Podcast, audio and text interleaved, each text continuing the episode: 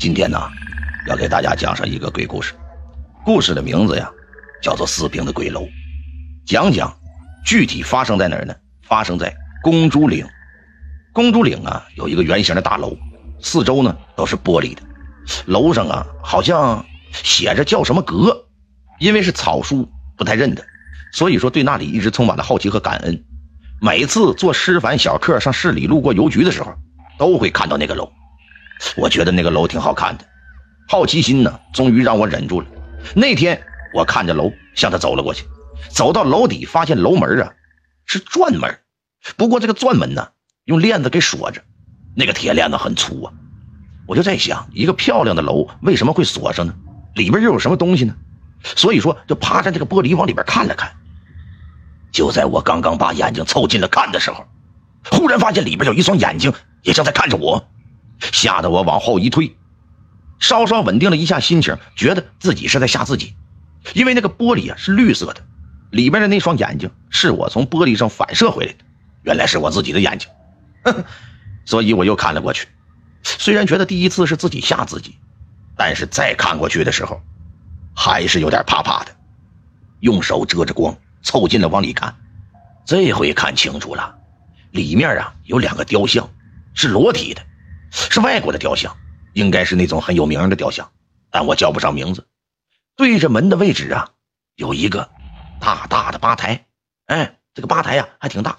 吧台的后面呢是一个书架，书架上面啊还画着一些个什么啊画卷什么的，看起来挺有一些个艺术氛围。但往地上看，到处都是瓶子。还有油漆桶、刷子什么的，地上搞得挺乱的。地面啊，已经长了绿色的青苔了，一块一块的，看着就像垃圾堆。还有个地方用一块红缎子给蒙上了，不知道盖的是什么东西，还是说被谁所遗弃的物品丢在了那里。楼里边啊，有两个楼梯，一个是上，一个是下。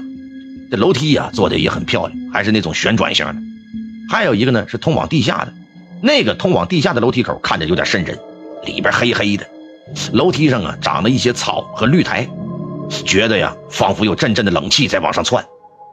看着看着，我不自觉的就打了个寒颤，突然就感觉后背站着一个人，刚要转过头的时候，后背这个人拍了一下我的肩膀，吓了我一跳。回头一看，是一个老者，站在我的身后，老者就对我说道：“孩子，离那儿远点儿。”这一块很邪门，你没看到这个楼的上面有一个三米高的观音像吗？这个观音呐是镇鬼的。由于在去的时候没有注意呀，没往上看，他这么一说，我不禁往后退了退，往后这么一退，果然看到一个很高的观音像。观音呢站着，啊，拿着一个瓶子，身后边还有一口大钟。